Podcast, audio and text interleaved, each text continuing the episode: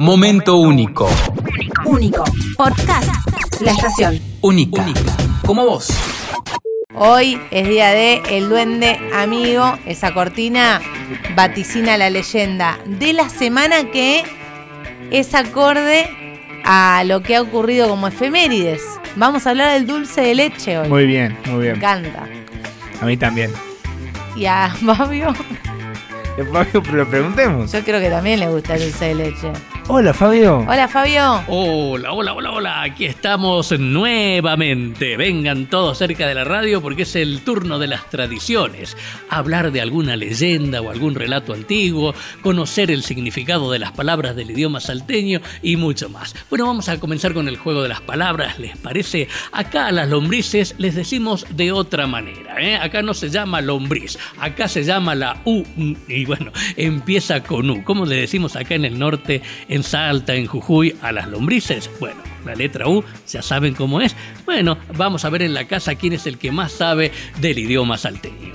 Mientras tanto, mientras lo piensan, vamos a una linda historia. Se dice que el dulce de leche es argentino, pero ¿cómo nació? ¿Dónde se originó? ¿Cuándo? Siempre en las leyendas está toda la explicación. La leyenda del dulce de leche. El dulce de leche es uno de los grandes orgullos argentinos. Según una leyenda que contaban nuestros abuelos, nació en este país. Resulta que en el año 1829 Argentina sufría la guerra civil entre unitarios y federales. Los unitarios estaban al mando del general Juan Lavalle, mientras que los federales eran comandados por el brigadier general Juan Manuel de Rosas. Ellos eran parientes, pero la guerra los había convertido en enemigos.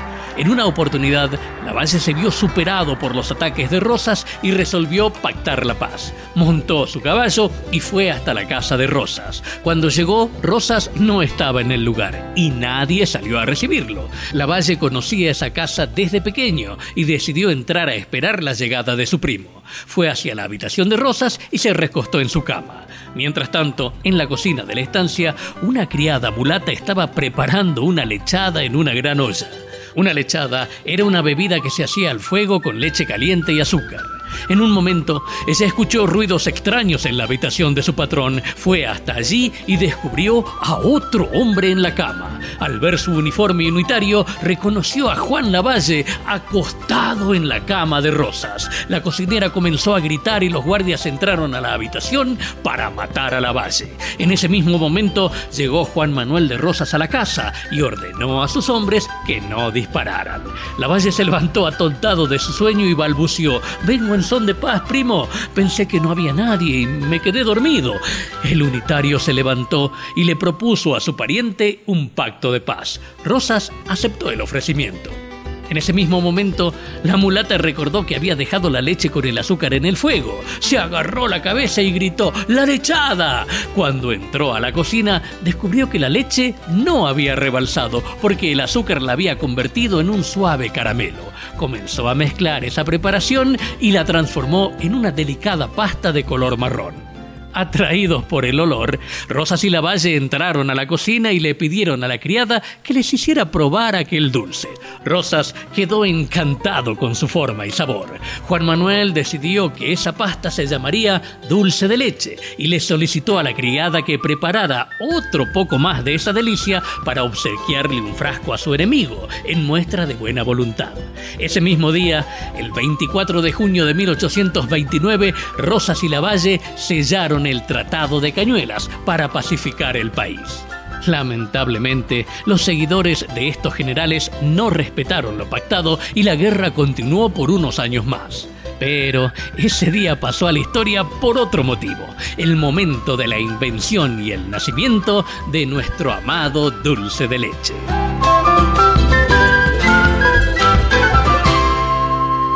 Y así conocimos el origen de nuestro querido y exquisito dulce de leche. Bien, pero bien argentino. Bueno, si quieren conocer todos los detalles de cómo fue el encuentro entre estos generales, cómo fue que la cocinera llegó a preparar el dulce de leche, todo, todo, todo con muchas más especificaciones, está en el libro Duende Amigo 11. Once. Búscalo, búscalo, que seguramente es el único que te falta para completar la colección. Y ahora es el momento de definir ese jueguito que hacemos con las palabras del idioma norteño porteño, el idioma salteño. Unanimidad, palabra que ¿eh? comienza con la letra U. Un vocablo que utilizamos para nombrar a las lombrices. ¿Cómo les decimos acá? Por lo menos esta es eh, mi respuesta.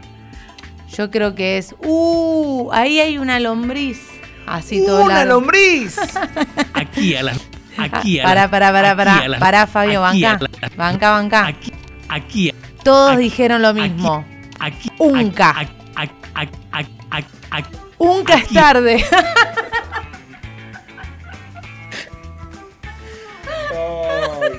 Perdón, perdón por hoy, eh. Dale, a ver. Nunca es tarde. Aquí a las lombrices les decimos uncas. Es tarde. Sí, aunque les parezca increíble si se van a otro punto del país, no los van a entender cuando digan, pasame una unca para ponerle al anzuelo. Tarde. Bueno, en Tucumán, en Catamarca le dicen uncaca. Así que si escuchás que alguien dice ese término, Ah, se está refiriendo a nuestra es unca, tarde. A nuestra lombriz. ¿Lo sabían? ¿Cómo encontraron otras palabras también? Buenísimo para seguir sumando términos al diccionario radial del idioma salteño. En una semana también vamos a estar presentes para seguir, Seguir recorriendo Juntos, esa delgada línea que divide la realidad de la fantasía. Momento único. Único. Podcast. La estación. Única. Como vos.